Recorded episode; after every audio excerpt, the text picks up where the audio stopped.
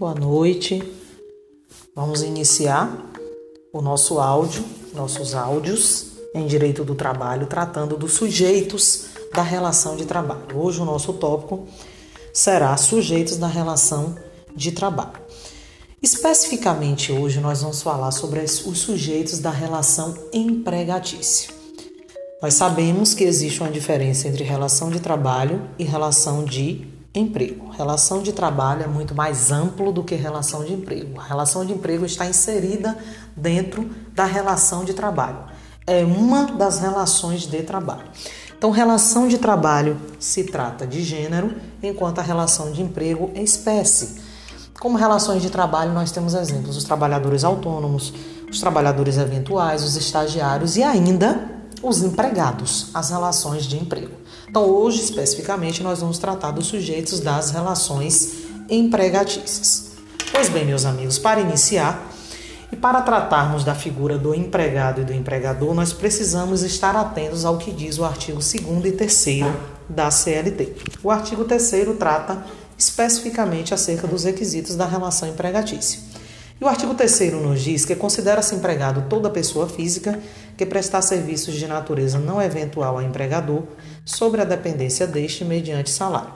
Pois bem, nós temos como requisitos para a configuração, para a conceituação de empregado, que o trabalho seja prestado por pessoa física, o requisito da pessoalidade, da não eventualidade ou habitualidade ainda os requisitos da onerosidade e da subordinação.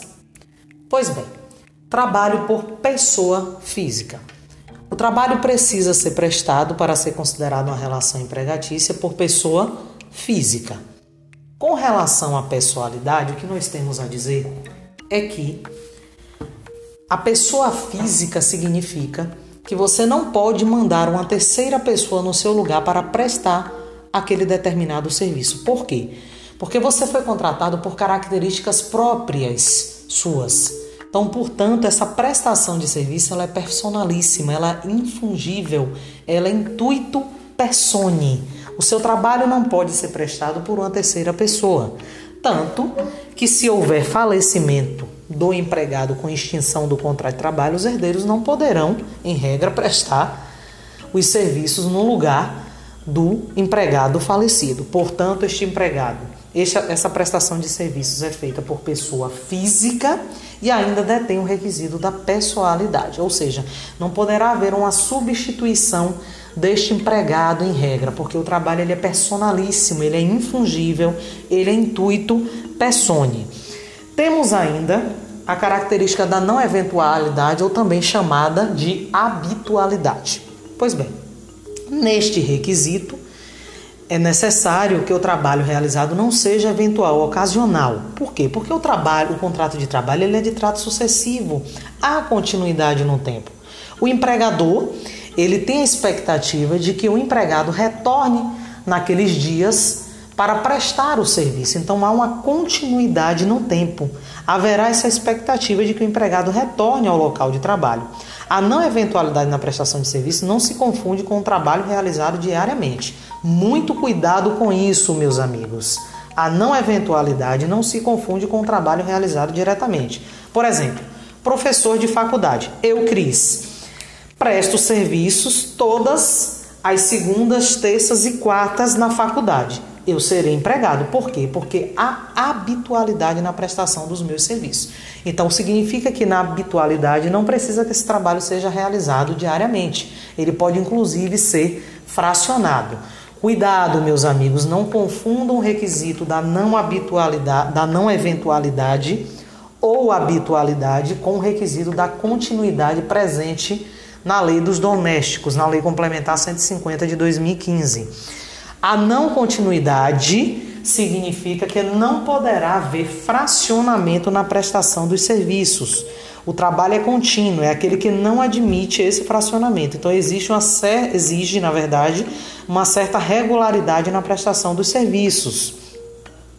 Apesar desse posicionamento doutrinário, dessa diferença entre não eventualidade, habitualidade ou continuidade, Cuidado com os concursos públicos, meus amigos, porque o concurso público, a banca pode trazer a continuidade como sinônimo de não eventualidade ou habitualidade.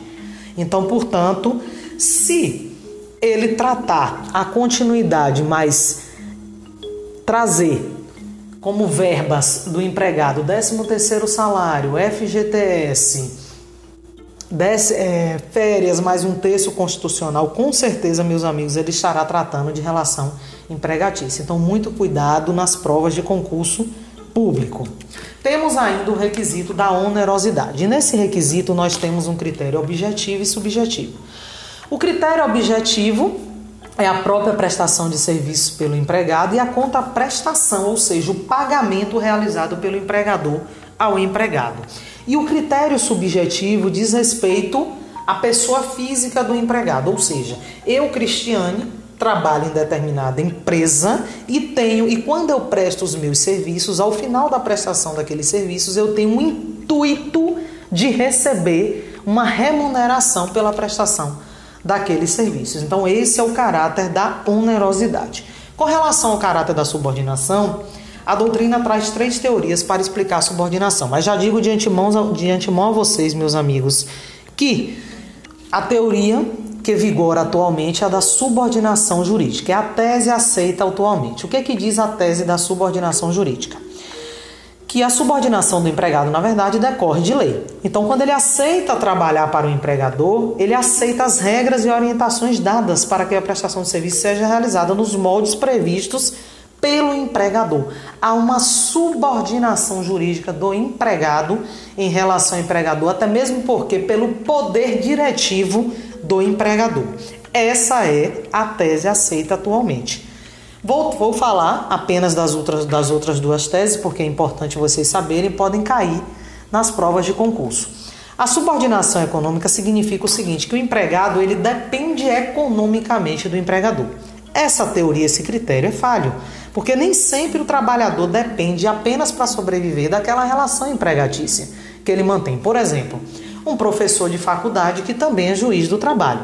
Ou seja, a renda dele como juiz de trabalho é superior como professor da faculdade, em tese. Então ele não depende economicamente do empregador para sobreviver. Por isso, essa teoria da subordinação econômica é falha e não é aceita como majoritária pela doutrina. Com relação à subordinação técnica, Significa dizer que existe porque o empregador detém o conhecimento técnico dos meios de produção. Nós sabemos também que essa subordinação técnica é falha. Por quê?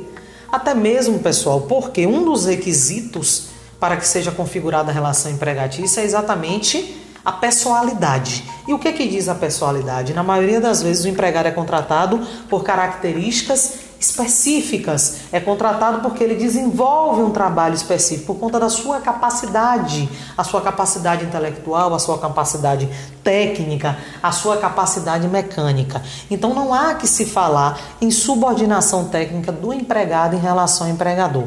Por quê? Porque na maioria das vezes você é contratado exatamente porque você detém aquela capacidade, aquela técnica específica. Portanto, meus amigos, a teoria que vigora atualmente pela doutrina majoritária é a da subordinação jurídica. Então, concluindo, fechando, nós temos quais são os requisitos definidos no artigo 3 da Consolidação das Leis do Trabalho. Quais são os requisitos para a configuração do empregado e, por conseguinte, de relação empregatícia. Olha lá: trabalho por pessoa física, pessoalidade, não eventualidade ou habitualidade, onerosidade e subordinação jurídica. No próximo áudio, nós trataremos acerca da figura do empregador.